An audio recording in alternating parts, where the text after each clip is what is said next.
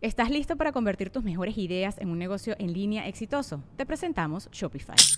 Tal vez no lo sabías, pero nuestro podcast More Than Mamis es un negocio y lo empezamos por supuesto para desahogarnos y hablar sobre la maternidad, no para convertirnos en expertas de ventas y del e-commerce. Así que sí, necesitábamos ayuda para vender nuestro merch y poner en marcha nuestra tienda. ¿Y cómo suena con Shopify?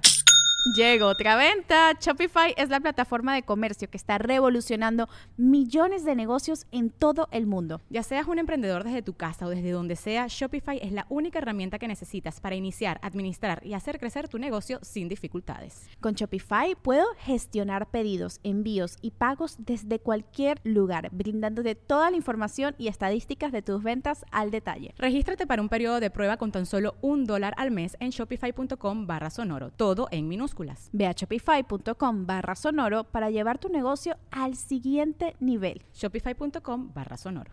Cuando nos ponemos condiciones para amarnos, la vida puede ser eh, muy dura porque nosotros mismos lo estamos provocando. Es decir, si no me veo de tal manera, no me amo o no merezco amor. Si no tengo tanto dinero, no me amo o no merezco amor. Si no cumplo con los requisitos de tener ciertas cosas en el mundo físico, no me amo o no merezco amor. Estas decisiones que tomamos con una autoestima baja nos puede llevar a cometer errores muy graves, incluso a poner en peligro nuestras vidas. Y de eso se trata el episodio de esta semana. Tenemos a una gran amiga que pasó por un proceso de transformación. Ella es muy famosa, su nombre es Michelle Renaud y ella nos va a platicar para contarnos su historia de cómo la falta de aceptarse y amarse tal y como era, las ganas de sobresalir o de encajar en el mundo del entretenimiento la llevaron a colocarse implantes de seno y le ocasionó que desarrollara los breast implant illness o la enfermedad por implantes mamarios, esta, esta, esta condición médica que apenas está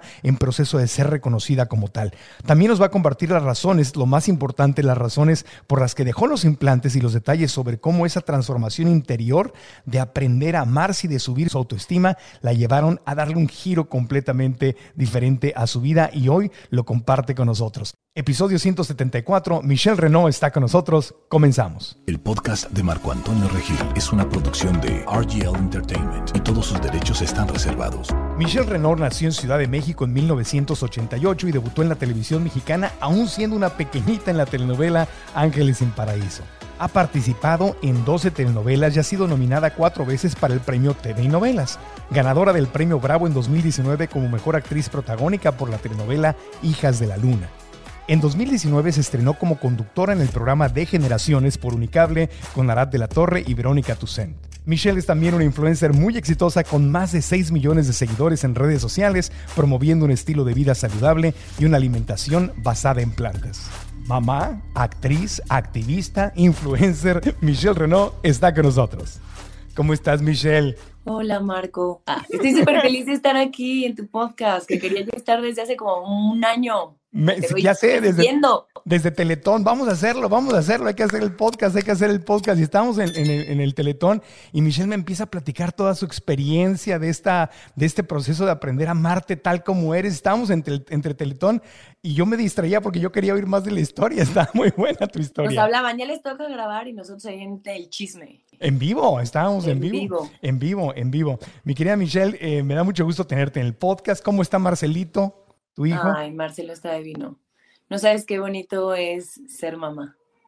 Para todas las personas, todas las mujeres que nos están viendo, que son mamás, me van a entender como, eh, mira, hablando del amor propio, un hijo creo que es el gran maestro para enseñarte, a, o sea, para para meterte. Digo, hay muchas maneras de llegar al amor propio, pero para en mi caso fue Marcelo el que me dijo, hey, despierta, no te estás amando lo suficiente. Wow, él fue, él fue tu gran maestro. Pues no, no soy mujer y nunca sabré lo que es ser madre.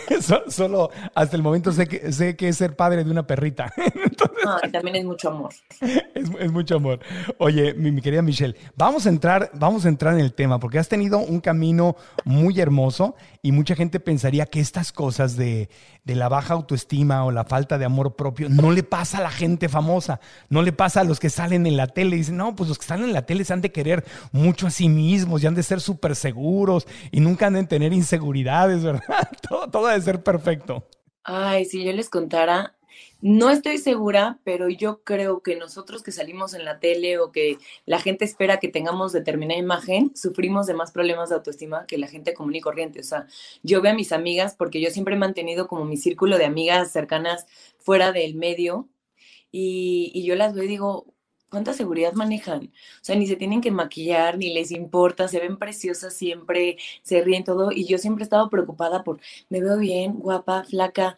Y todas siempre me dicen, Mitch, ¿cómo? O sea, estás como mal de la cabeza. Entonces, yo creo que eso de que los del medio, de pronto, uy, siempre se sienten bien, siempre se sienten guapos, yo creo que tenemos ahí un peso mucho más fuerte. Claro, porque estás confrontándote todos los días con tu figura, te dan trabajo con base en tu físico, te estás viendo en la cámara, te están diciendo cómo te ves, sales en portadas, sales en revistas, etc. Entonces estás, estás confrontándote constantemente con tu figura y te están calificando todo el tiempo y comparando con otros. Y además te están maquillando constantemente, o sea, no saben lo fuerte que es eso, porque llega un maquillista y te maquilla y te pone ceja y te pone pestaña y te hace una cosa y te ves y dices, wow, me veo increíble, pero en la noche tienes que llegar a desmaquillarte. Y la desmaquillada es bien fuerte porque te ves todavía peor de cómo sentías que te veas antes. ¿Sí me entiendes? Porque ya te enseñaron cómo te ves espectacular según los demás.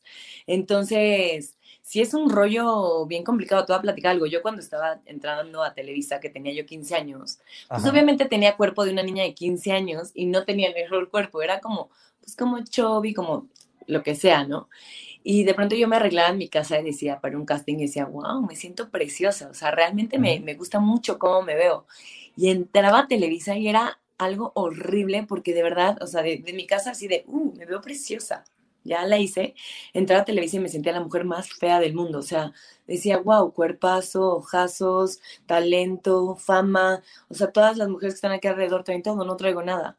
Y era una baja de autoestima, de verdad que, que me veía al espejo y decía, ¿por qué soy tan fea? Pero eso me pasa, esas preguntas las hacía en el camerino de Televisa, no en mi casa. O sea, sí es una presión ahí inconsciente bien, bien difícil. Ahora le pasa mucho también a la gente en Instagram porque están constantemente comparándose con todas las niñas que salen o los, los chicos que salen en, Instagram, ¿no?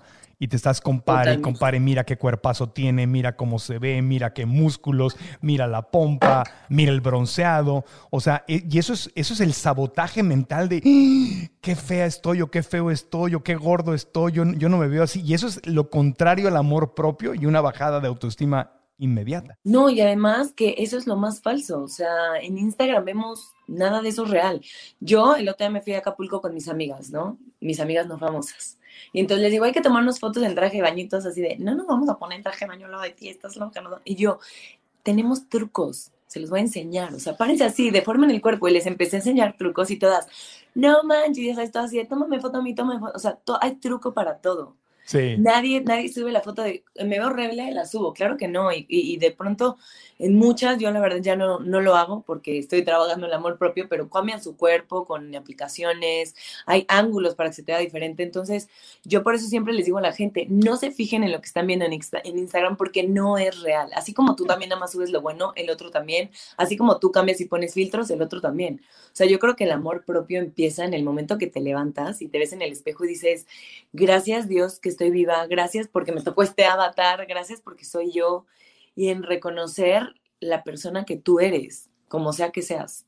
Claro, entiendo perfecto. Y eh, hay gente, por ejemplo, Mariana Levy, no sé si la, sigues por ahí en sus redes sociales, que hace justamente esas cosas. Hace la foto sacando la panza y metiendo la panza, eh, apretando los músculos y soltando los músculos. Entonces, y se ríe ella de cómo ella misma se puede ver súper bien o no tan bien porque... Según la estética. Según, según la, la, posición del cuerpo y los trucos, porque ella se lo sabe y juega mucho con eso. Se me hace muy terapéutico y muy, muy este, aterrizado eso que, hace, eso que hace ella. Pero quiero ir a, tu historia. A ver, entonces, tú antes de los, porque para ti el tema de los implantes, de cuando te pusiste busto o senos, fue un tema muy importante. Es el que me estabas platicando en Teletón, la razón por la cual dijimos vamos a hablar de, este, en este podcast. Ok, Michelle entra a Televisa, ya sabes, así de, wow, estoy en Televisa, estoy en Rebelde, esto es así un sueño hecho realidad.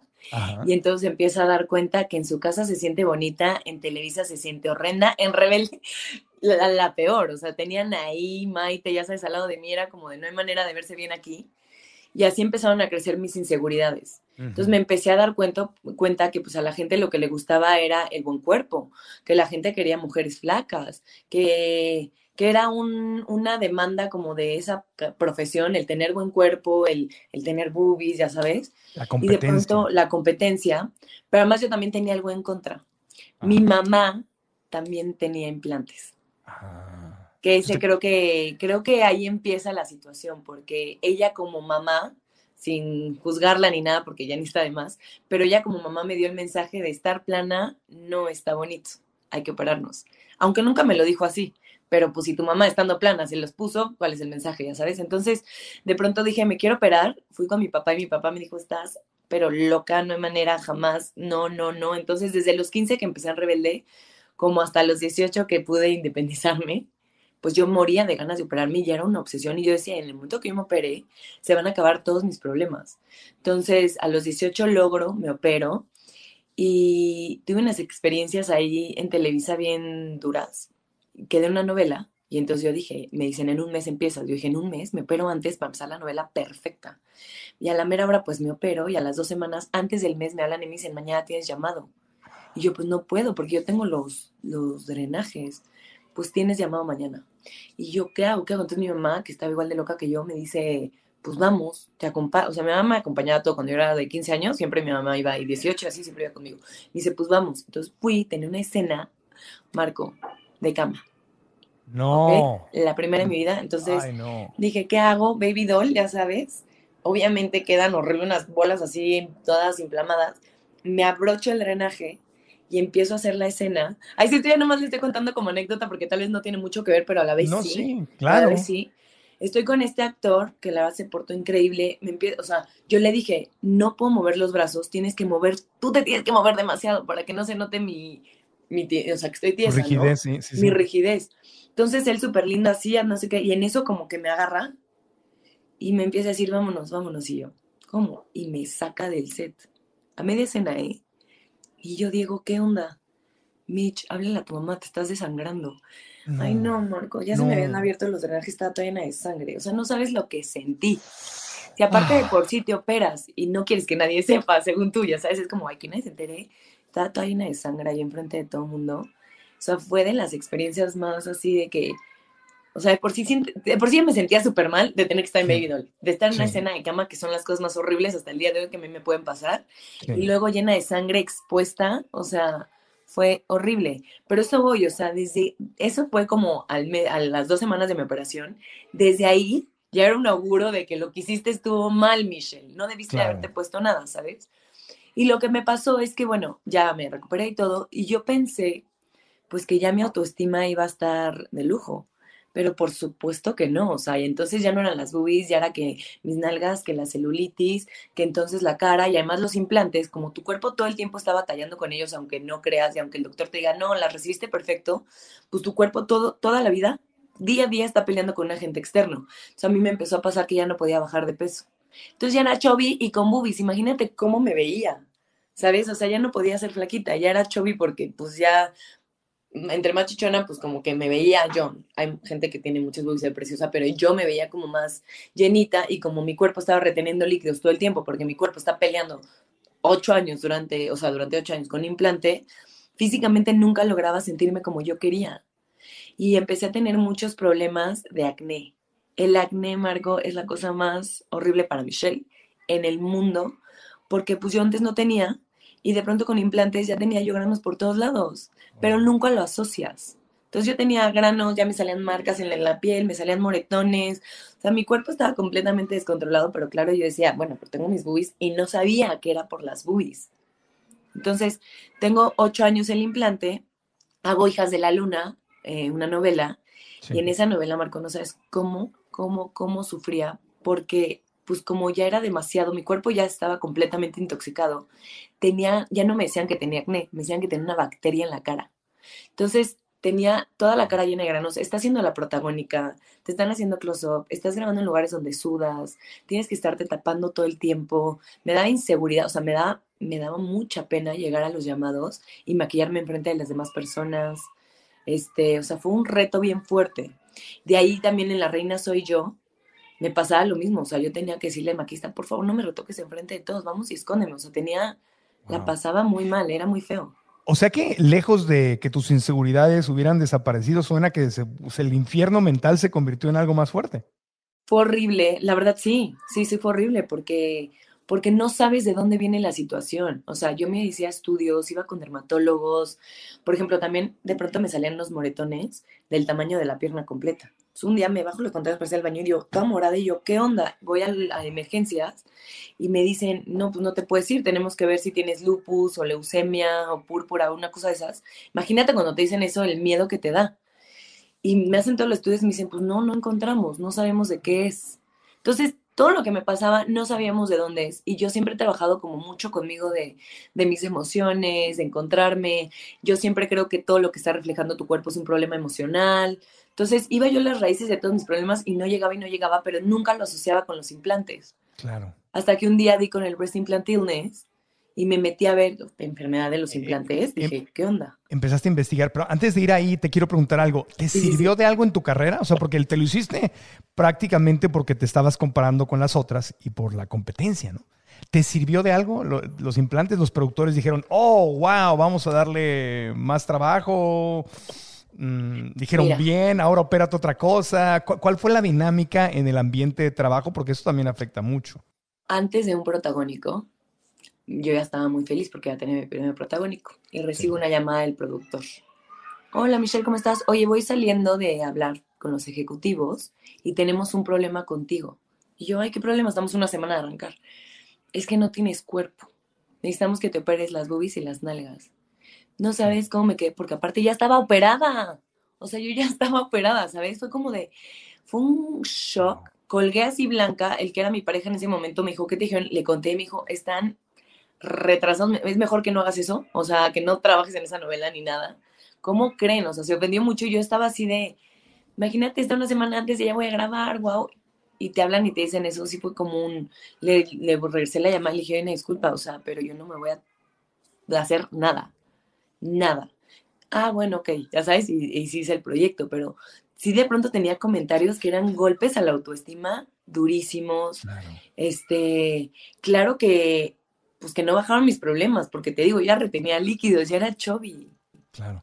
Oye, entonces hay, es, como un estereotipo, ¿no? El que hay, porque no necesariamente, y me incluyo, eh, no, a todos los hombres nos parece más hermoso una persona que esté súper curveada. O sea, hay, hay, hay personas delgadititas o planitas, como les podrían decir, así como cuerpo de bailarina de, ballet, que son hermosísimas, así delgadititas. Y hay otras que son curvositas y, también se ven hermosas así. Pero, hay, pero en la tele hay como un estereotipo, ¿verdad? De tiene que estar pompuda, pompuda y tiene que estar chichona. Mira, yo creo que todos, no solo en la tele, todos tenemos este estereotipo. Tú sales a la calle y le preguntas a un hombre y te dice, ay, a mí me gustan las nalgas, a mí me gustan O sea, generalmente los hombres siempre están viendo y diciendo lo que le gustan las mujeres. Lo que yo he descubierto es que a los hombres no les gustan ni las chichis ni las nalgas, les gustan las mujeres seguras. Les gustan las mujeres que se ven al espejo y se gustan.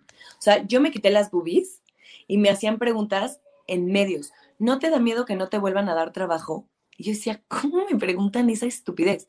Bueno, a partir de que no tengo boobies, ve mi Instagram. O sea, siempre digo a la gente, porque a mí me escriben muchas mujeres de, ¿cómo te atreviste? ¿Cómo te sientes? Le digo, ¿quieres ver cómo me siento? Ve mi Instagram antes. En la vida vas a ver, yo creo que dos fotos en traje de baño y eran retocadas.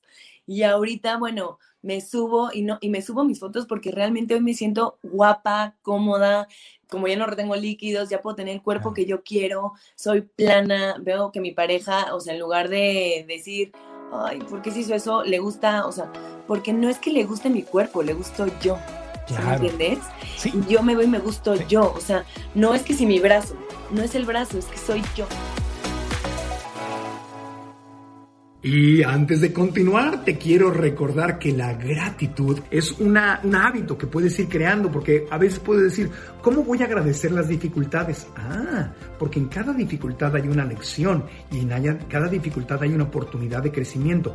Pero acostumbrarnos a agradecer, entrenar a la mente a que busque, especialmente dentro de las dificultades, las bendiciones para agradecer, es un hábito que tú puedes formar. Por eso hemos creado un programa hermoso, hermoso del cual me siento feliz y orgulloso que se llama 21 días de gratitud. Estos 21 días incluyen 21 meditaciones guiadas, yo te voy a llevar de la mano, que son meditaciones diagonal, oraciones donde vamos simplemente a decir gracias, gracias y gracias en todas las áreas de nuestra vida. Y además, cada meditación, cada día de gratitud viene acompañado con un diario de gratitud y con 21 actividades de gratitud que vas a poder compartir contigo y con los seres que más amas. Y encima de eso tenemos un grupo privado VIP donde vas a poder conocer a todos los demás estudiantes o practicantes de estos 21 días de gratitud. Así que ve a marcoantonioregil.com diagonal gratitud. Ahí está toda la información. Repito, marcoantonioregil.com diagonal gratitud y dejaremos la liga si estás viendo en YouTube, dejaremos la liga también aquí en la publicación.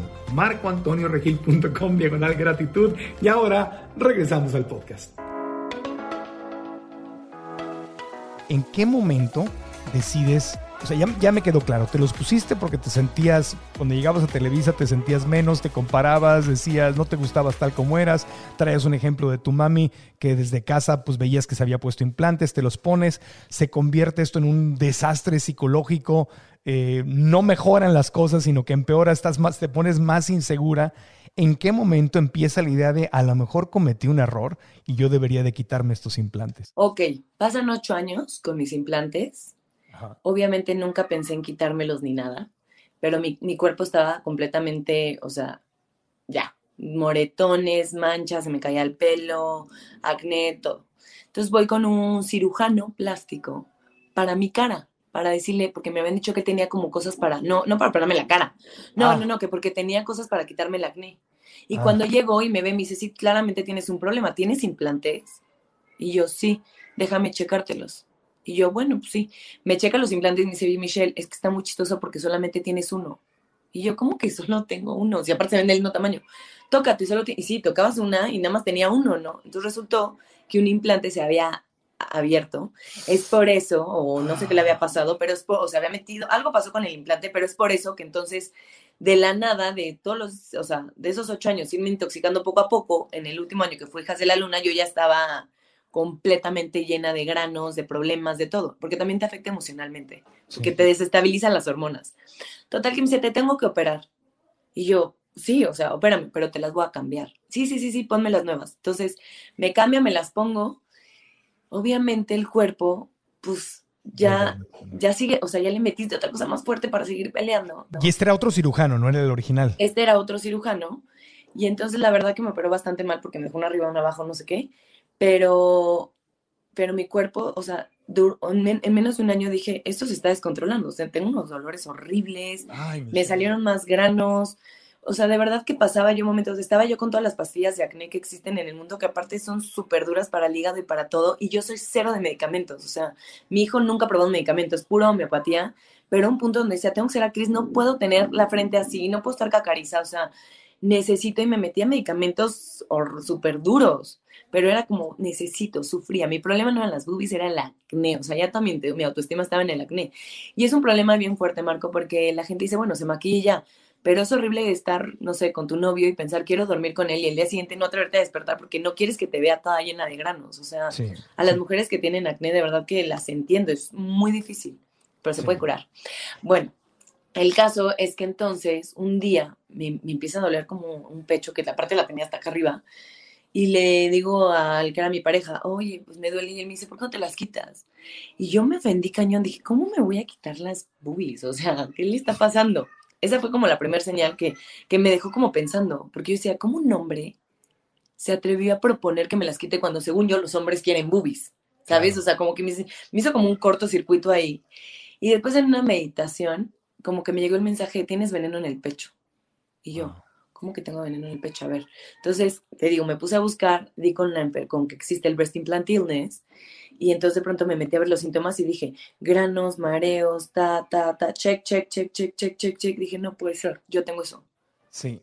Y aparte, hay posibilidades de que también te dé cáncer. Entonces, mi mamá murió de cáncer. Entonces le hablo a mi papá y le digo, oye, papá, ¿qué crees que le dio el cáncer a mi mamá? Y él me dice, no, no creo, fueron los implantes. Cuando le quitaron la mamá, tenía el implante todo explotado.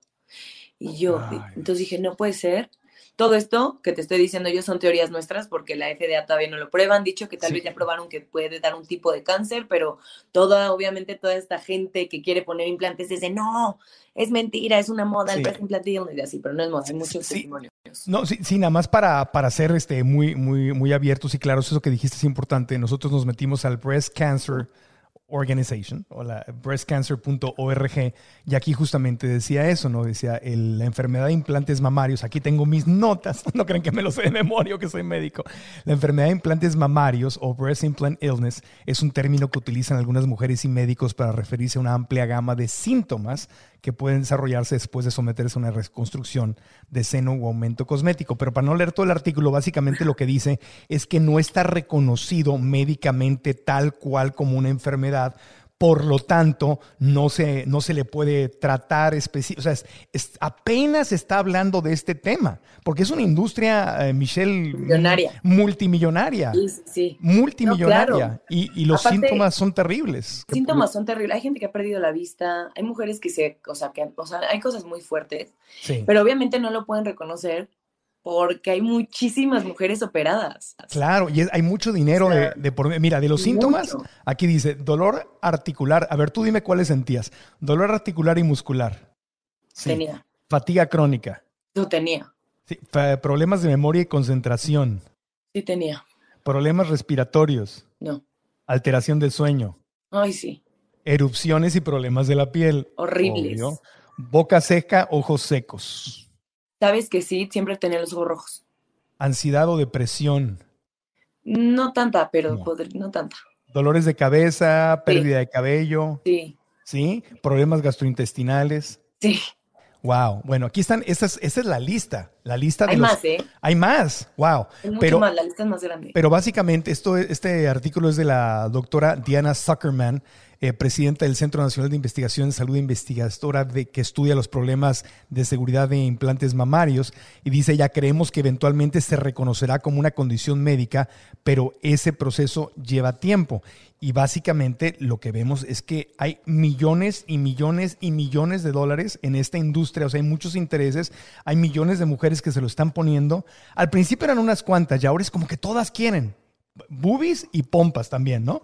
Sí, que según yo es lo mismo, o sea, el implante es súper peligroso. Yo tengo unas, a mí, o sea, mi cirujano plástico me ha, me ha contado algunos casos de mujeres que se han puesto implantes de nalga y para ellas, cuando les va mal, sí. les va muy mal, o sea, terminan perdiendo completamente el, implante más la nalga que tenían y terminan siendo cóncavas, o sea, es bien delicado, pero bueno, entrando eso que yo no tengo de nalga, no puedo hablar de ese tema, pero te voy a decir un ejemplo para que me entiendas que esto sí es real.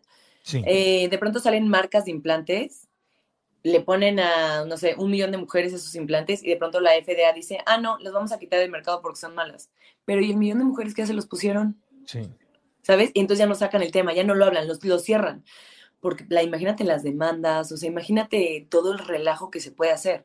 La realidad es esta tu cuerpo, cualquier agente externo que le pongas va a batallar porque el cuerpo es perfecto. O sea, si sea una estillita, tu cuerpo te está avisando de la astilla todo el tiempo. Nadie se queda, mira, llevo ocho años con mi astilla aquí salida y mi cuerpo no dice nada. no, esto no va aquí. Esto el cuerpo quiere, quiere eliminar lo que es externo, lo que es extraño al cuerpo. Exactamente. Entonces, sí o sí, aunque, porque dicen, bueno, porque mi doctor siempre dice, hay muchas mujeres que no, no les afecta. Igual los síntomas no son tan notorios, pero que su cuerpo está peleando toda la vida por aceptar eso día tras día, esa es una realidad. Igual y mi cuerpo fue pues bueno, yo duré ocho años, eso es bastante. Hay gente que a los meses, hay gente que al año, o sea, es todo un tema. Pero bueno, entonces yo digo, ok, yo tengo, check, check, check a los síntomas, mi papá me dice esto, mi mamá tiene una cuata. Entonces nacieron en el mismo vientre, o sea, del mismo tiempo, ya sabes. Y entonces yo le cuento a mi tía y mi tía me dice, muñeca, yo sí creo que son los implantes. Cuando tú te pusiste a mí me dio mucho coraje, o sea, no tenías que hacerlo. Ok, perfecto. Entonces yo digo, si son peras o manzanas, yo tengo un hijo, me los voy a quitar. Pero Marco, tomar la decisión, siendo actriz, Claro. Este, pues estando con tantos seguidores, con, con, tanta expectativa de la gente sobre tu persona, de pronto decir, voy a ser plana, no es una decisión de qué palomitas voy a comer, o sea... ¿Qué pasaba por tu mente? ¿Cuál es? Cuál es? Porque ahí es la, donde la, la vocecita saboteadora que entra a la mente y, dice, ¿qué, ¿qué, escenario te pintaba? Que decía, si me quito las boobies, ¿qué va a pasar? ¿Qué es lo peor que me puede pasar? Me daba pavor porque yo decía, ¿cómo me voy a ver? O sea, el miedo era cómo me, no pensaba no me a dar trabajo, no pensaba en eso, no pensaba en nada del otro, ni cómo me va a ver el otro. Pensaba, yo, Michelle, cómo me voy a sentir. Pero luego, luego venía el, ¿cómo se va a sentir Marcelo si yo me muero? Prefiero quitármela, ¿sabes? O sea, para mí mi motor fue Marcelo y también que tuve la ventaja de que mi pareja en ese momento era de quítatelas, eres hermosa, ni las necesitas, o sea. Qué buena onda. Realmente fue un apoyo que nunca me hizo sentir insegura, nunca, él, él fue como de no tienes por qué tener nada si eres hermosa. Sí, sí la verdad que te pasasazo. Entonces, este, bueno, pues ya, voy con el doctor, decido quitármelas, voy, hago mi, me, me las quitan y todo como no sé cómo explicarte, pero siempre supe que estaba haciendo lo correcto. ¿No te pasa que de pronto vas a tomar decisiones que tienes como este sentimiento de, ay, no sé? Yo aquí decía, estoy haciendo lo correcto, o sea, es lo que tengo que hacer. Cuando me los quito, eh, me, me, habla como a los tres días el doctor y me dice, Michelle, qué bueno que te los quitaste porque de un lado ya tenías el silicón regado y pues claro, tú tenías breast implant illness 100%. la cosa es que se te va la sangre y nos, los ganglios y así, se nos metemos en problemas serios. Entonces, bueno, me los quité, la recuperación fue muy amorosa porque me ayudó esta, mi pareja así, ya sabes, con muchísimo amor, con contención. Esto, lo cuento lo de la pareja porque creo que es bien importante cuando una mujer se somete a, esta, a este procedimiento, tener el apoyo de su familia, ¿no? Que, que, la familia no le diga, ay, ¿cómo te vas a ver? Ay, no, ay, ¿para qué lo hiciste? Ay, no, y se vuelve, o sea, no queremos que nadie meta opiniones, nada más necesitamos contención. Y si por ahí nos pueden echar piropitos de qué bonita eres, padrísimo.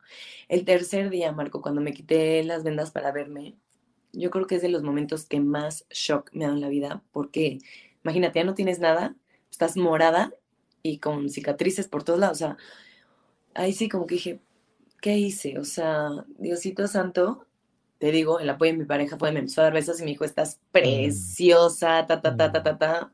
Trato de subirme la autoestima, no funcionó, pero por lo menos me, Qué hermoso. Por lo menos tengo no tengo boobies, pero tengo un tipazo. Sí. Pero siempre tenía esta idea de, primero que nada, o sea, mi salud. Porque soy mamá y aunque no fuera mamá, porque soy yo, o sea, tengo una vida increíble, soy súper afortunada, tengo que cuidarme, no puedo nada más por la estética de pronto tirar toda la basura. Y la verdad es que, como te digo, la reacción de la gente ya ante mi plan es, ha sido maravillosa porque lo que más me sorprende es que el 80% de las personas que me conocen, que los veo ya sin boobies, me dicen, tú tenías chichis, ni me acuerdo. Y yo, todo lo que sufrí. Yo, yo, sé que yo no soy tu familia y no soy muy cercano, pero desde fuera yo, nunca, yo también nunca me di cuenta ni cuando te las pusiste ni cuando, te, las quitaste. Claro, porque las boobies no te definen. Porque nadie llega y dice, hola Marco, a ver tus boobies. No, no, me acuerdo. Me acuerdo de tus ojos, me acuerdo de tu sonrisa, me acuerdo de tu energía, de, o sea, de lo que siempre has tenido. Pero no, digo, hay, hay, ojo, hay mujeres cuya personalidad está basada en sus boobies, definitivamente. Sí, sí, sí, hay mujeres que, pero es, es esa, la, belleza de la diversidad en la naturaleza. No todas las montañas son iguales, no todos los mares son iguales, no todos los ríos son iguales, no todas las flores son iguales, y cada una es bella en, en, forma diferente. No todo tiene que ser exactamente igual, ¿no? Y me encanta tu ejemplo, porque te lo juro por Dios, yo voy en mi coche con mi hijo y le empiezo a decir, mi amor, ve los árboles ¿Ya viste este? ¿Ya viste este? ¿Ya viste que son tan diferentes? ¿Ya viste que todos son hermosos? Sí, así somos las personas. Todas somos diferentes, todas somos hermosas. No, no hay, igual un árbol te gusta más, pero eso no quita la belleza del otro. Claro. Sí, puedes, puedes preferir una cosa a la otra, eso ya es algo muy personal y está bien, pero, pero la belleza es diversa. Es, Totalmente. y, la, la, autoestima, la autoestima, el amor propio, se, aprende desde casa. Eso que estás haciendo con Marcelo me parece precioso, Michelle. La verdad sí, y me encanta porque yo le digo, oye, mi amor, ¿quién es el amor de tu vida? Yo mismo. Ah. sí, digo, sí, exacto, tú mismo. Sí, no, mi hijo es un maestrazo, la verdad. Y, y, que aparte yo también, como que estoy aprendiendo con él, o sea, cuando yo lo conocí. Mira, te voy a decir algo, la primera vez que dije, porque yo sí tenía muchos problemas de inseguridad, o sea, a pesar de que ya tal vez era protagónica, no, todavía no era protagónica ahí, pero que ya me iba bien en el trabajo y todo, yo tenía mucho conflicto con mi físico, o sea, me sabía bella, pero no me aceptaba. No sé cómo hacerles entender esto que estoy diciendo. Yo, yo sabía que era guapa, pero no me aceptaba, me tenía que maquillar, me tenía que hacer, me ponía filtros en mis fotos de Instagram, o sea, sé que le gusto a la gente, sé que me gusto, pero cuando sumo una foto o estoy maquillada o estoy retocada o estoy con filtros. No ahorita, sino antes. Y me di cuenta un día, o sea, un golpe de ¡pum! Muere mi mamá. Estamos en el velorio y entonces de pronto como que yo me le quedo viendo su foto y digo, no puede, y se me hace, o sea, estoy viendo la foto de mi mamá, ¿no? Y se me acercan como varias personas y me dicen, eres idéntica a tu mamá. Y yo, no puede ser que sea tan guapa como ella, o sea, nunca más me vuelvo a atrever a echarme algo porque soy como ella, ¿sabes? Como que mi amor em, empezó en el momento que me reconocí como mi mamá. Y entonces dije, qué orgullo. Y ahí empecé como a tratarme como con más amor. La muerte de mi mamá a mí me enseñó todo. O sea, yo creo que ese es el parteaguas de mi vida donde dije, tengo que valorar la vida, tengo que aprender a cuidarme, tengo que quererme para no llegar a tener cáncer de mama o ningún tipo de cosas. O sea, tengo que trabajar con mis emociones, tengo que reconocerme, tengo que verme. Y ahí empezó este trabajo. Y cuando nació Marcelo dije, si esta cosita salió de mí, o sea, mm. no manches, ya, ya la hice, ¿sabes? O sea que no me puedo quejar de nada en la vida. Claro. Oye, pero eh, antes quiero, quiero que hablemos de las lecciones, de lo que aprendiste, pero quiero regresar al momento donde me, dijiste, te, quitaste, te quitaste las vendas, te viste toda morada, te sentiste terrible. ¿Qué pasó? ¿Qué, cómo, ¿Cómo manejaste a tu mente, a tus emociones? ¿Qué sucedió? ¿Tuviste problemas en el trabajo? ¿Algún productor te dijo por qué te quitaste las boobies? Eh, ¿Qué sucedió contigo y con tu trabajo y con tu entorno? Yo decidí compartirlo hice todo un, no, no movimiento, se hizo un movimiento gracias que lo compartí, de que me había quitado los implantes, salió en todas las revistas y todo, y entonces se hizo como que pues, como una rueda de prensa, por así decirlo, ¿no? Lo que más te da inseguridad es tu intimidad, sobre todo cuando tienes pareja. ¿Cómo me va a ver ahora? ¿Le va a gustar? ¿Le va a no? Entonces, como todo este proceso lo viví con él y él vio lo peor de lo peor y aún así me dio besos y me dijo, eres hermosa, entonces ese gran miedo bajó. Por lo menos decía, bueno, ya, ya, ya sabe cómo estoy. De, otra, de todos modos, eso fue nada más en la recuperación, porque al final te reconstruyen y te dejan precioso. O sea, yo ahorita podría hacer una película de topless, ni me importa. No la voy a hacer, pero ni me importa, ya sabes. O sea, me siento muy a gusto con mi cuerpo. Pero me ayudó mucho, mucho, mucho mi pareja. O sea, para mí sí quiero hacer énfasis en la pareja porque a mí me llegan muchos mensajes de mujeres que me dicen, es que ya le dije a mi novio que me siento mal y mi novio me dice que si no tengo boobies me deja, que las boobies es lo que le gusta, que no sé qué. Y nos puede parecer a ti y a mí absurdo, pero pasa, o sea, me llegó un mensaje de una mujer que me dijo, es que yo arruiné mi vida porque me operé, yo no me quería operar, pero mi esposo me obligó. Entonces, como, o sea, a ver, hombres, ustedes no tienen que meterse en el cuerpo de ninguna mujer jamás. O sea, no hay forma, ni siquiera tienen voz y voto en el cuerpo de una mujer. O sea, ustedes lo que tienen que hacer es amar y valorar a su esposa, a su pareja, a su hermana y a su mamá, tal cual son. Porque además como mujeres es bien difícil lo de la autoestima por todo el tema cultural que ha habido. Entonces, sean buena onda. Pero bueno, entonces en ese caso mi pareja me ayudó muchísimo, me contuvo muchísimo. Este, y te voy a decir algo, para mí fue como bien, como un shot de, de autoestima o de fortaleza, el decir, fui más fuerte que la estética, ¿sabes? me quiero más que del cómo me veo, o sea, yo pensé que nunca me iba a atrever a hacer eso. O sea, yo no lo veía en mi cabeza como que... Y dije, órale, qué padre, preferí mi salud, prefiero a mi hijo, me prefiero a mí, que, que cómo me van a ver, que si me van a dar trabajo, que si les voy a gustar, que si no.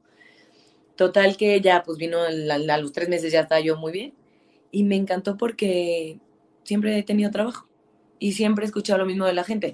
Ay, no sabía ni que tenías boobies. O sea, los productores era de, tú tenías boobies antes.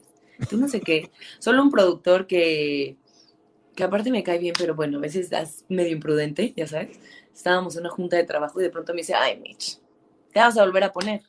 Y yo como, no se ha entendido nada. Ya sabes, fue como, ay, no se ha entendido nada.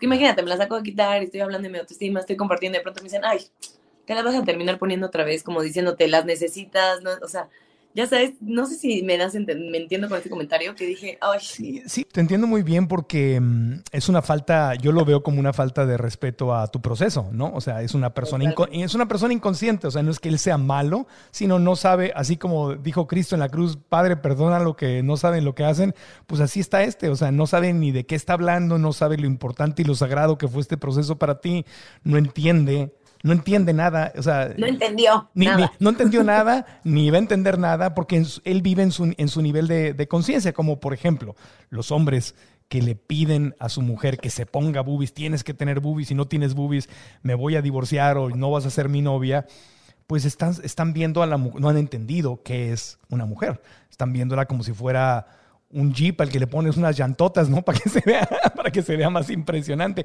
Es completamente del ego, eso no es amor, es como un artículo de lujo, es ver a la mujer como un objeto y son hombres que están retrasadísimos en su desarrollo personal y no entienden. Si lo analizamos más a fondo, estas personas, o sea, el hombre que le pide a su mujer que se opere o que dice, mi mujer se tiene que operar, no está hablando de su mujer el, problema no es su mujer, el problema es él que tiene tantas inseguridades que entonces tal vez yo no traigo tanto la atención, que entonces que ella se ponga para que entonces cuando vayamos con los amigos digan qué buena vieja tienes, que no sé qué, porque yo como hombre no traigo nada. Sí, es un artículo de lujo.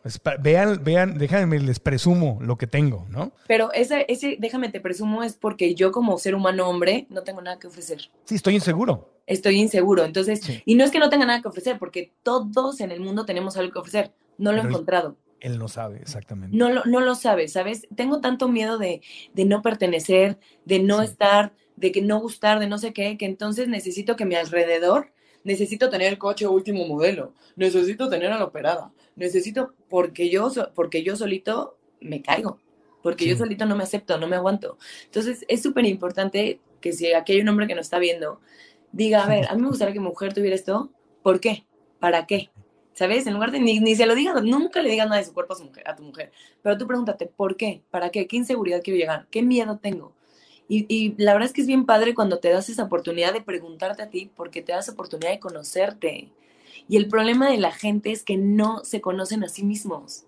Por eso, como no nos conocemos, entonces vamos juzgando, enjuiciando y, y, generando conflicto a nuestro alrededor. Pero cuando te conoces y te asumes, entonces empiezas a generar armonía a tu alrededor. Súper importante este conocimiento de uno mismo. Y quiero aprovechar para recordarte que el paso número uno para manifestar lo que quieres, para lograr la paz desde adentro, es sintonizarte en la gratitud como un estilo de vida el estilo de vida de decir gracias, de valorar lo que tenemos. Cuando estamos pensando en lo que no tenemos, que es lo que la mente hace automáticamente, especialmente cuando hay problemas y hay presión y vaya que estamos viviendo tiempos de retos, es concentrarse en lo que le hace falta. Y si te empiezas a creer esa historia y si esa es la única historia que te cuentas, al ratito ya no ves las bendiciones que tienes en tu vida. Para manifestar más bendiciones, agradece las bendiciones que tienes. Por eso creamos 21 días de gratitud, una experiencia un programa precioso disponible en línea con 21 días de meditaciones, 21 actividades de aprendizaje, experiencias de gratitud, autodiagnósticos y una comunidad preciosa de la que podría ser parte. Para más información, ve a marcoantonioregil.com diagonal gratitud. Y ahora volvemos al podcast. ¿Qué le dirías a, las mujeres conscientes y que se aman, que son las que ven y escuchan este podcast y no, no estarían aquí? Para mí, un hombre que te ve como trofeo, que es un término bastante conocido en Estados Unidos, así les dicen, ¿no? Las mujeres trofeo, la esposa trofeo, trophy wife, ¿no? Dicen, me, o sea, es como, mira que ya la hice, tengo este super automóvil, tengo esta super casa, mira el reloj que traigo, mira la vieja que traigo, ve a la mujer que traigo, es el trophy wife. Entonces, si un hombre te ve como trofeo y te trata como trofeo, porque eso es ponte boobies o si no, no voy a estar contigo, ¿No sería, Michelle, una señal para cancelar esa relación y salirte de ahí, a menos que quieras ser trofeo de alguien? Mira, yo creo que ahí, tanto el hombre como la mujer que está en esa relación tienen mucho que aprender y están muy desconectados de uno mismo, de sí mismos. Esa mujer no siente que tenga un valor como mujer, o sea, no siente que sus ideas, que su sentido del humor, que su personalidad sea suficiente. Déjame decirte que tu personalidad es suficiente. Entonces yo creo que esa mujer más que salirse de ahí es meterse y ver por qué estoy en esta relación y por qué permito lo que permito. Y después algo que sí quiero decir, yo creo que ahí es un trabajo de los dos, porque al final del día no hay buena, o sea, no es que, no es que sean malas personas, ¿sabes? Es que son inconscientes. Entonces, por eso tienen relaciones inconscientes. Yo lo que puedo decir sin, sin juzgar ningún tipo de relación, pero aconsejando algo es, les juro, no saben qué hermoso es estar con una persona que te ama por tu risa, por tus ideas, por tu personalidad, por, por el ambiente que generan cuando están juntos, no por lo que te pones, por lo que te vistes, por el dinero que tienes, porque eres actriz, porque no. De verdad yo le deseo a todas las mujeres conscientes que nos, e inconscientes también, que están viendo este podcast, que se den la oportunidad de conocerse y de amarse para que puedan atraer una pareja que donde realmente hay amor, donde no tengamos que ponernos máscaras, disfraces para, para estar, donde realmente podamos estar. O sea, a mí me encanta porque yo te estoy contando que yo vengo de muchos años de inseguridad física, de muchos años, o sea, a mí me encanta que en mi relación no necesito ponerme, pero, o sea, yo me duermo poniéndome cremas así y, y llego así a acostarme y mi pareja me dice, qué hermosa, ya sabes, o sea, digo, gracias, o sea, me encanta, me encanta el que puedo ser yo a mi máxima expresión y no tengo que decir, me tengo que arreglar para él, me voy a despertar antes, o sea, me puede oler la boca con mi pareja, ¿me entiendes? Y puede ser tú. Puedo ser yo y eso es de las cosas más bonitas de la vida. Claro. De las mejores. Eso es una verdadera eh, relación, es un verdadero compañerismo, eso es realmente jugar en pareja, jugar en equipo. No estás teniendo que aparentar nada. O sea, te arreglas porque te quieres arreglar y lo quieres disfrutar para salir a cenar o para ir a un evento, lo que sea. Bueno, aunque una actriz arregla para como sí, las mujeres las actrices arreglan diario como como la muchas mujeres arreglan para una boda o para un evento especial. La actriz arregla así todos los días porque y es parte de su trabajo.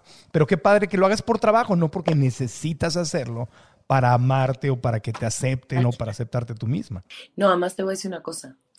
Yo siempre era tan insegura que entonces si estaba con mi pareja, yo me despertaba y me tenía que maquillar porque me saben, o sea, imagínate, 8 de la mañana y yo maquillada para que el otro no me viera fea.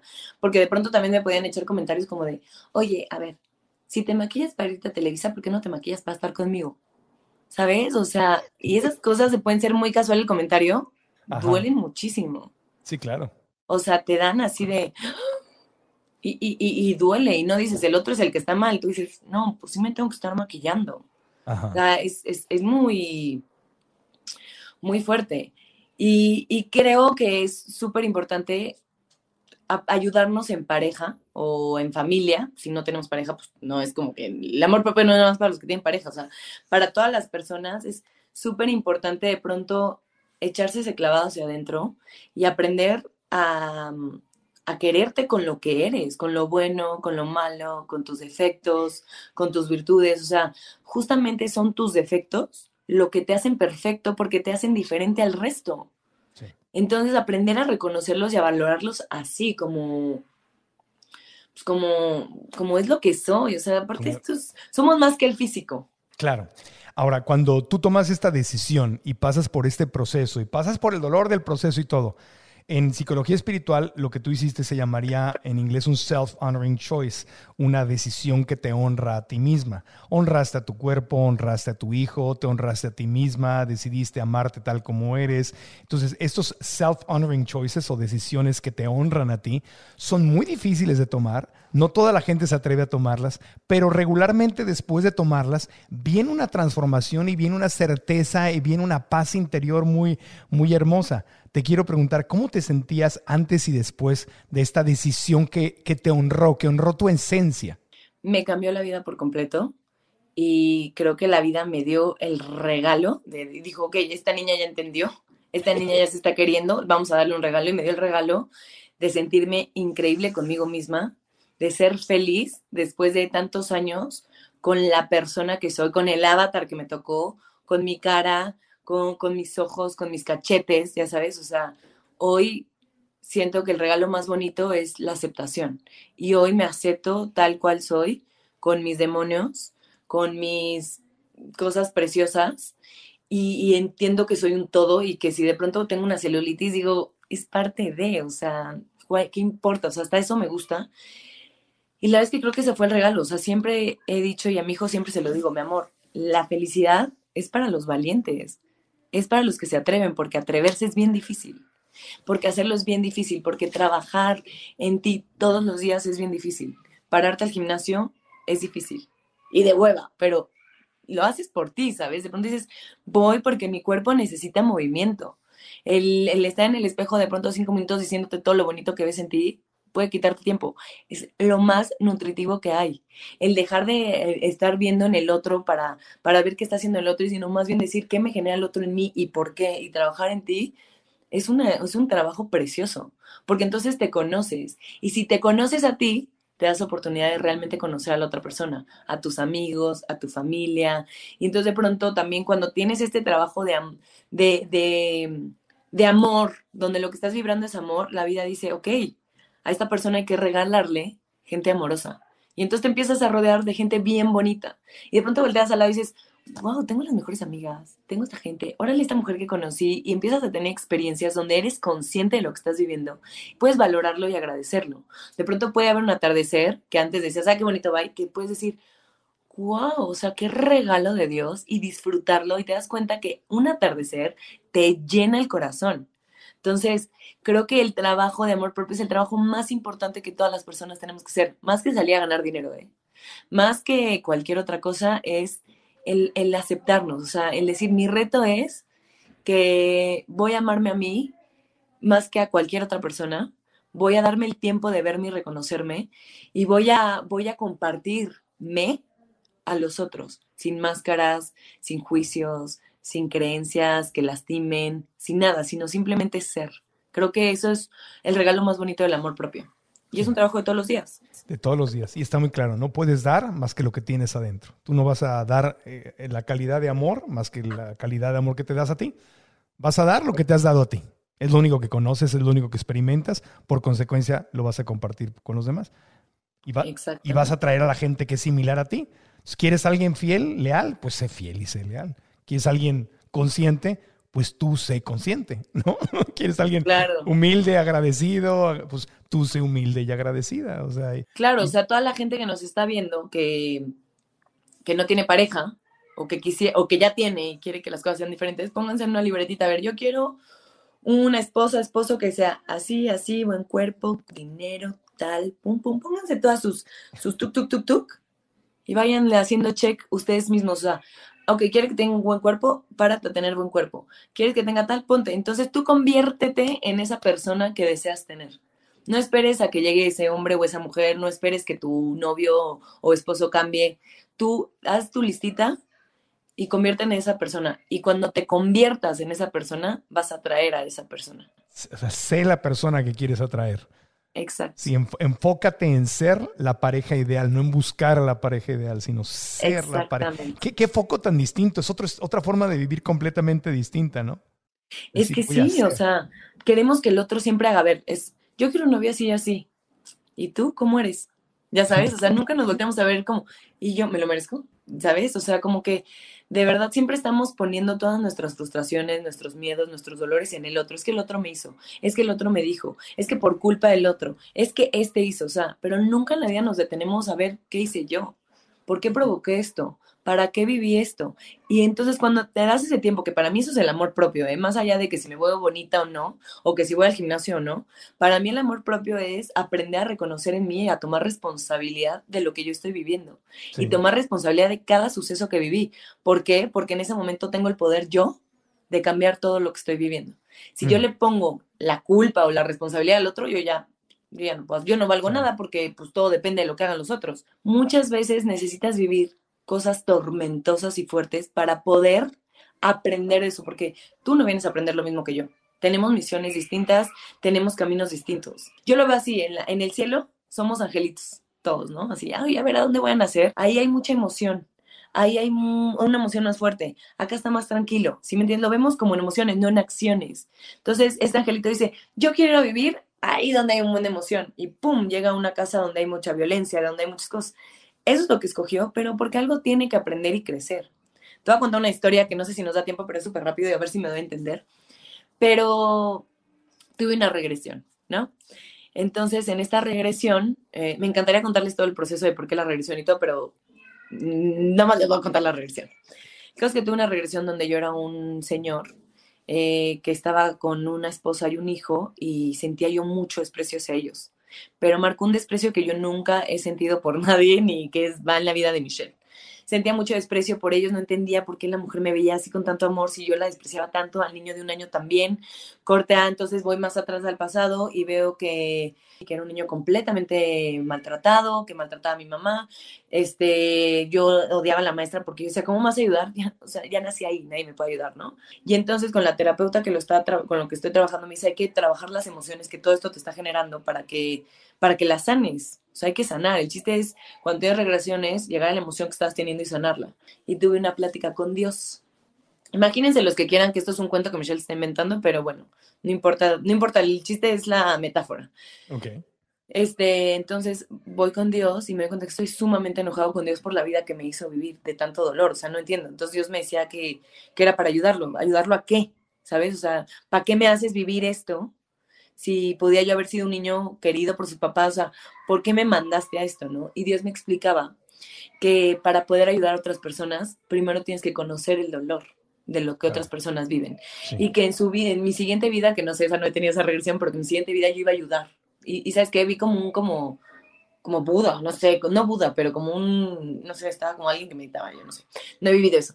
Pero el caso que él me explicaba y me decía, el dolor es súper importante, o sea, ustedes como humanos tienen que ir a vivir todas las emociones, ustedes siempre están hechos para juzgar las vivencias y las experiencias, yo no las juzgo, yo lo que hago es mandarlos a aprender, lo que está viviendo cada persona es perfecto, porque no sabemos qué plan hay después, ¿sabes? Es como como empezar, creo, o sea, en mi trabajo, en mi aprendizaje fue decir, órale, de pronto no sabemos que tal vez lo que para nosotros es lo peor del mundo, para esa persona pudo resultar algo increíble en el futuro.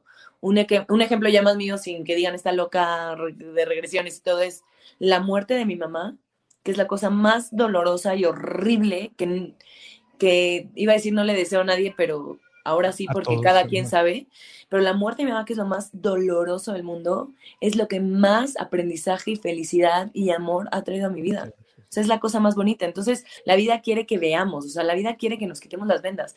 Y ayer lo decía, el otro día lo decía en un en vivo que dice que es como que todos vivimos así ciegos, ¿no? Entonces estoy cómoda porque conozco la oscuridad y yo me siento cómoda, pero pronto llega alguien y me quita la venda, ¿no? Y empezar a ver me duele, o sea, es dolorosísimo, me estoy quedando, o sea, la luz, qué dolor, qué dolor, qué dolor. Pero si pasas ese dolor, que es el autoconocimiento, el hacerte responsable, darte cuenta de tus culpas, de pronto ves y dices, toda la belleza que no estaba viendo, todo lo que me estaba perdiendo por tener una venda y creer que el otro era el responsable de lo que vivo. Es que el otro no es el responsable, tú atrajiste todo lo que estás viviendo. Asumirlo, vivirlo, sentirlo y aprender de eso para que entonces digas, ok, ya lo aprendí, ahora ya lo puedo cambiar. Sí. No, estoy 100% de acuerdo contigo. El dolor, siempre, siempre lo decimos, el dolor es un gran maestro. A mí me pasó igual con la muerte de mi mamá, exactamente lo mismo que, que, dices, que dices tú. Para cerrar, Michelle, te quiero, te quiero preguntar algo.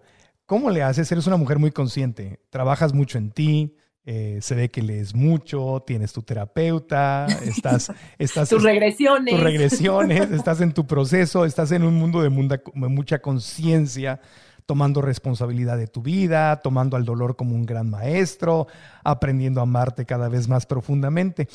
No es difícil vivir eso en tu vida personal y de repente ir al, foro de televisión a hacer telenovelas donde los textos y los diálogos y todos están llenos de víctimas y de drama y de todo lo contrario a lo que tú estás viviendo a nivel personal. O sea, es, es entrar en una historia dramática que está hecha no como clases de crecimiento personal, sino como entretenimiento ¿no? El drama, sin el drama, pues no vendería, la gente no vería las series, lo vemos en Netflix, lo vemos en las telenovelas, pero no es difícil de repente tú tener que hacer un personaje donde dices, ay, esta bruta está hablando como una víctima, y o sea, ver, ver como toda esta inconsciencia en los diálogos de una telenovela cuando tú a nivel personal estás en otro mundo, literalmente. ¿Sabes qué? Justo me pasa todo lo contrario, porque primero que nada, puedo, juego. Ajá lo veo como un juego, ¿sabes? Estoy jugando a, sí, tú estás porque aparte, yo sí siempre, como soy súper clavada, así ya, ya, ya en regresión, y yo soy súper intensa, realmente me meto en los personajes. Marco, me meto a un nivel que de pronto lo que está viviendo el personaje se empieza a replicar en mi vida. Es una cosa loca. En Hijas de la Luna, los textos que yo de pronto le hice algo a Daniel o a alguien, y de pronto Juana Victoria lo decía en un texto. O sea, imagínate a tal grado que un día llegamos y ya en los últimos capítulos no nos dan los, los cuestiones, ¿no? Y de pronto vemos que hay un velorio. Y yo, no, por favor, no, alguien se va a morir. O sea, ¿cómo? ¿Quién? Pues tú, Michelle, métete al des y yo, no. Pero lo que te quería decir es que no, o sea, también aprendo de esta vida de los personajes porque también los personajes tienen su, su desarrollo, su entendimiento, sus cosas. Y creo que al contrario es como una magia donde puedo tener como estas otras vidas porque a, los personajes los justificas y de los personajes aprendes. Entonces, sigo como, como aprendiendo, como disfrutando. Y algo que, que te quiero decir, eh, que igual y puede contestar un poquito tu pregunta, es que el otro día fui a cenar con unas amigas. De hecho, con la esposa de Chovy, con Pau de Fernando Landeros, el de Teletón, sí. Ajá, y Pau me decía, estamos como comentando todas, y Pau dice, es que Michelle es rarísima. O sea, tiene cuatro millones de seguidores, tiene un alcance impresionante y no se da cuenta en el Teletón lo que hace cuando nos ayuda. O sea, no tiene idea de nada, como que cree que no, o sea, no, no se da cuenta.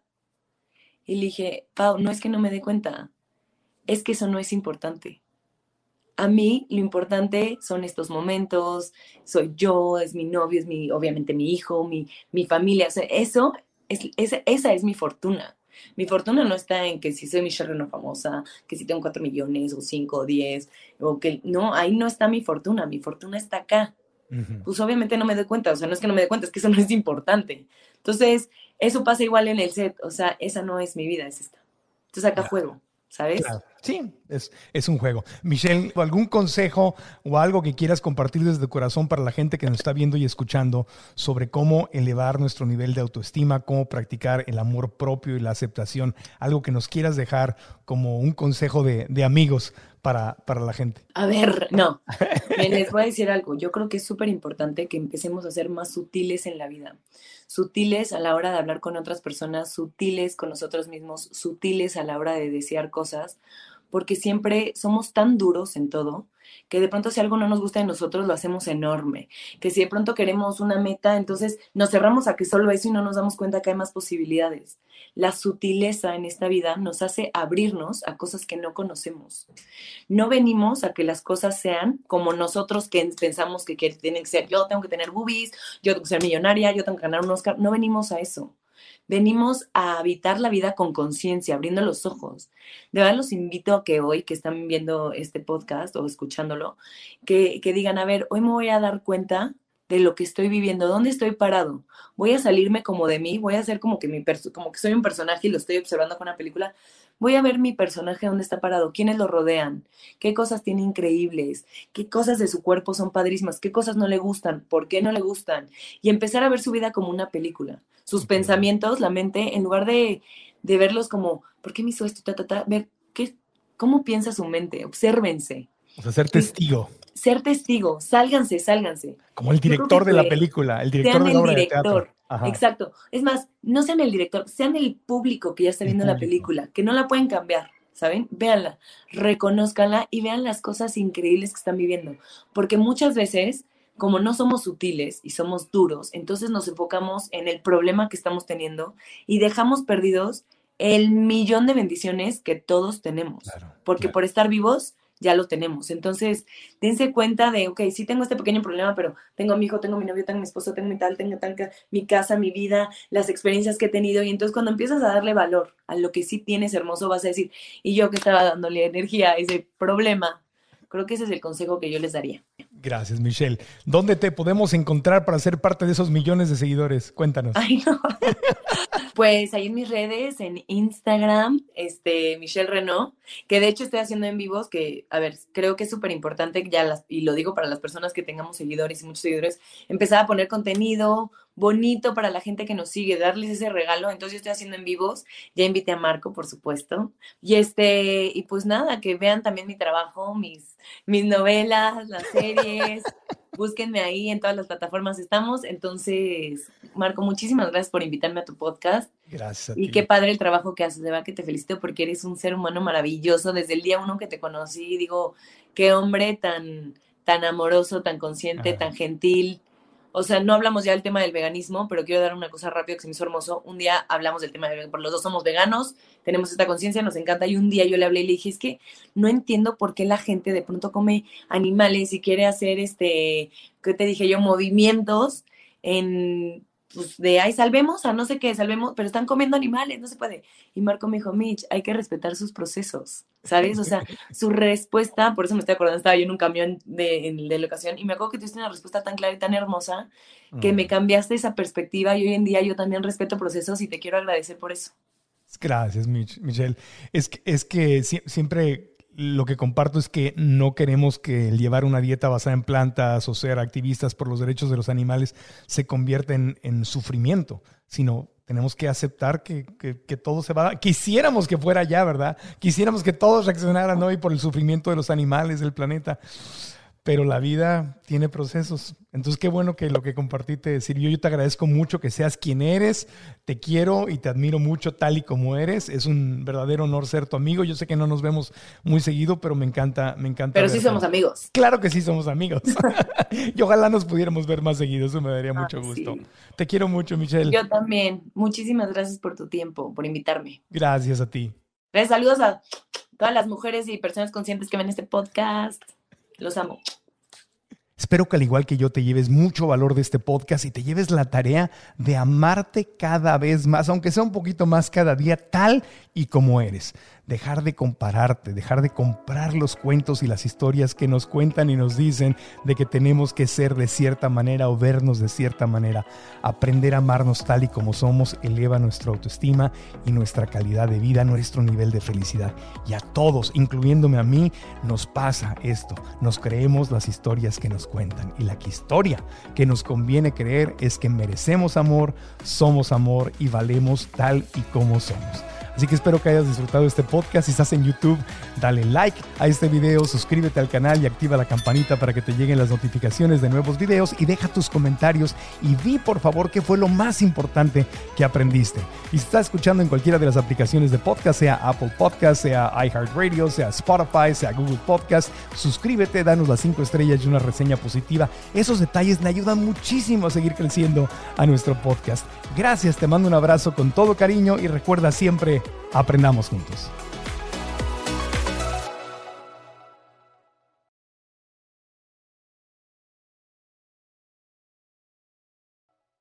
¿Estás listo para convertir tus mejores ideas en un negocio en línea exitoso? Te presentamos Shopify.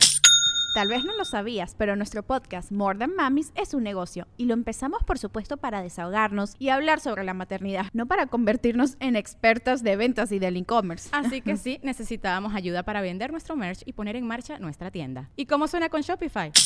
Llegó otra venta. Shopify es la plataforma de comercio que está revolucionando millones de negocios en todo el mundo. Ya seas un emprendedor desde tu casa o desde donde sea, Shopify es la única herramienta que necesitas para iniciar, administrar y hacer crecer tu negocio sin dificultades. Con Shopify puedo gestionar pedidos, envíos y pagos desde cualquier lugar, brindándote toda la información y estadísticas de tus ventas al detalle. Regístrate para un periodo de prueba con tan solo un dólar al mes en shopify.com barra sonoro, todo en Ve a shopify.com barra sonoro para llevar tu negocio al siguiente nivel. Shopify.com barra sonoro.